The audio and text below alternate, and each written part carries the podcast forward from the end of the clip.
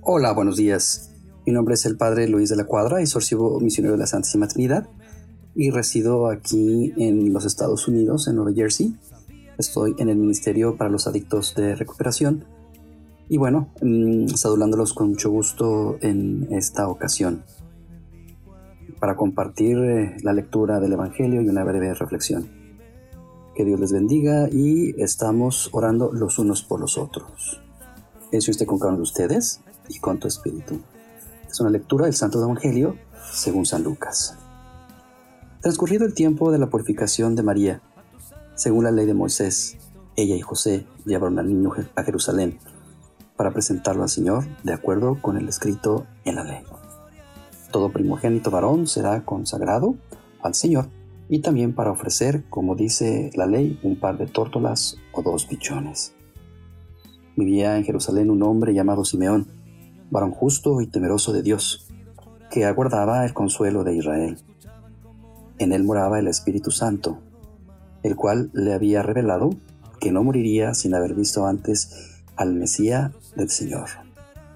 Movido por el Espíritu, fue al templo y cuando José y María entraban con el niño Jesús para cumplir con lo prescrito por la ley, Simeón tomó en brazos y bendijo a Dios diciendo, Señor, ya puedes dejar morir en paz a tu siervo, según lo que habías prometido, porque mis ojos han visto a tu Salvador, al que has preparado para bien de todos los pueblos luz que alumbra a las naciones y gloria de tu pueblo Israel.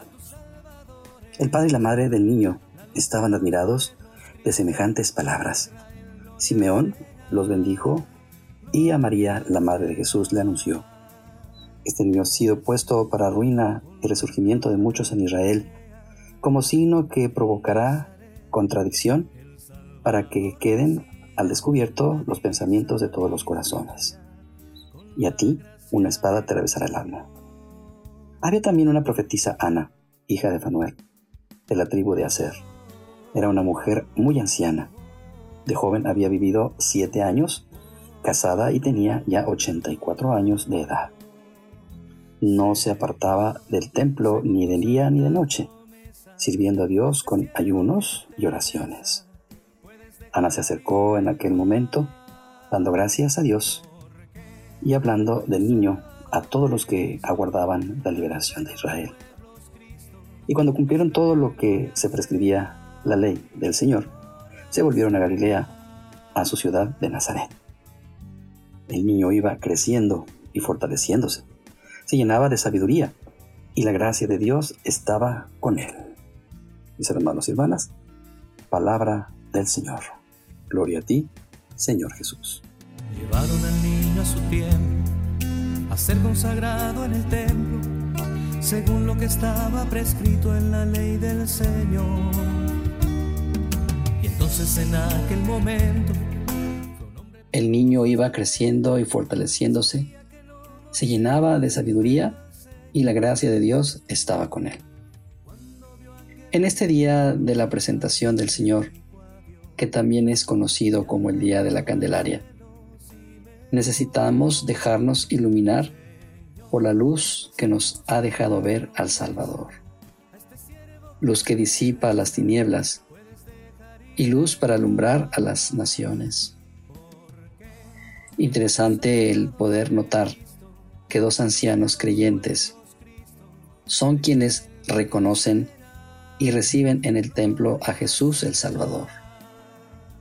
Con gran gozo Simeón y Ana han cumplido con su cometido de ser testigos del encuentro con el niño, a quienes aguardaban para la liberación de Israel.